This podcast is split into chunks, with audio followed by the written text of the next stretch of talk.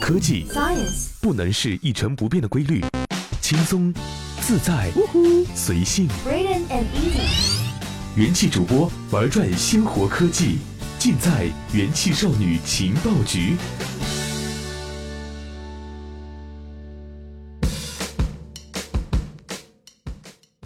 嗨，各位好，欢迎收听用智商捍卫节操，用情商坚守美貌的元气少女情报局，我是一木。本期节目我们要为祖国疯狂打 call 啊！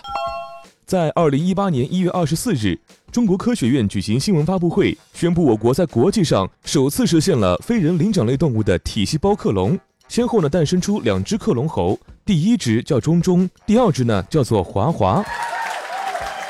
啊，真的是壮哉我大中国呀！哼哼。但是啊，在历史过程中呢，我们的科技啊有一段时间相对的落后于欧美国家。就拿这个克隆来说啊，早在二零零三年，有美国学者曾在科学杂志发文预测，用现有技术克隆灵长类动物是行不通的。呵呵呵，天道好轮回啊，苍天饶过谁？我们中华猴的诞生啊，可谓是成功打脸呐。其实啊，这次中华猴诞生啊，并不奇怪，早在我国明代时期啊，就成功预测了呢。你看，明代作者吴承恩写的一部我国的四大名著《西游记》里面啊，就提到说孙悟空啊吹动猴毛就能够出现成千上万个猴子猴孙呐、这个细节，这一个桥段，难道还不算成功预测吗？可能很多人都像我一样啊，还记得在课本上出现的世界首个成功克隆的动物叫做多利羊。其实呢，我们统计一下，从多利羊到今天的中华猴这一大步啊，其实跨越了二十一年呢。但实际上啊，各国一直在努力，但始终未突破。下面呢，我来简单的统计一下。一九九八年，美国夏威夷大学克隆小鼠；同年，日本宣告用牛奶细胞克隆牛；二零零零年，英国成功培育克隆猪；二零零一年，首只克隆猫 Cici 在美国诞生。随后，二十多个物种相继被克隆出来。但克隆灵长类动物成为了一座难以翻越的高峰。其实，美国曾一度接近成功，但最终胎死腹中。而中国团队力拔头筹，在克隆领域由跟跑向领跑逆袭。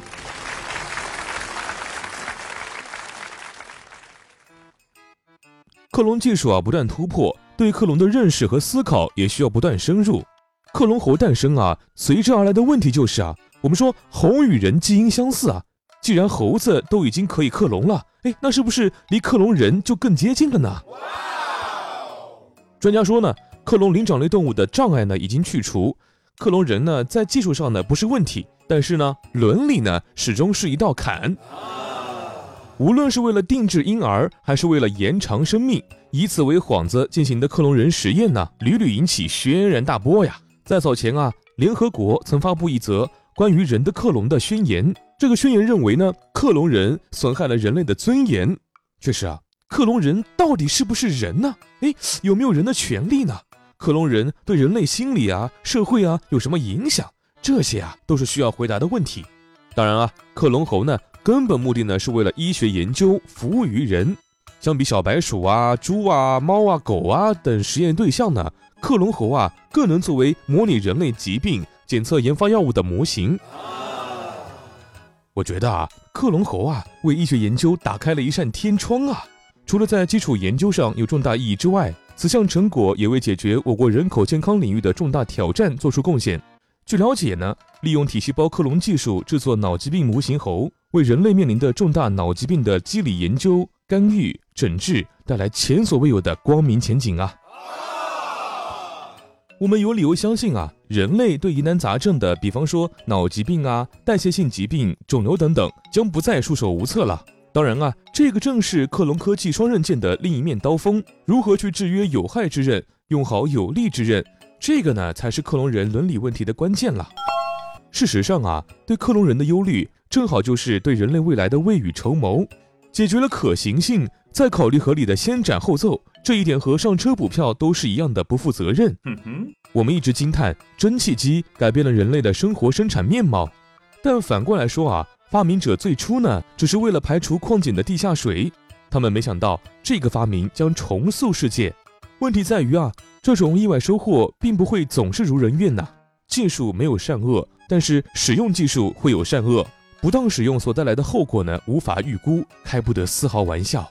我在网上呢看到了一条，也算可以说是不当使用克隆技术的评论吧。有一位网友提问啊，如果一个克隆体和另外一个克隆体啪啪啪了，那么这个到底算是同性恋呢，还是乱伦呢？我的天哪！啊天，这个问题口味好重啊！但是我告诉你，有一个办法，就算不需要克隆，也能够告诉你有没有这个必要，那就是照照镜子吧，自恋狂。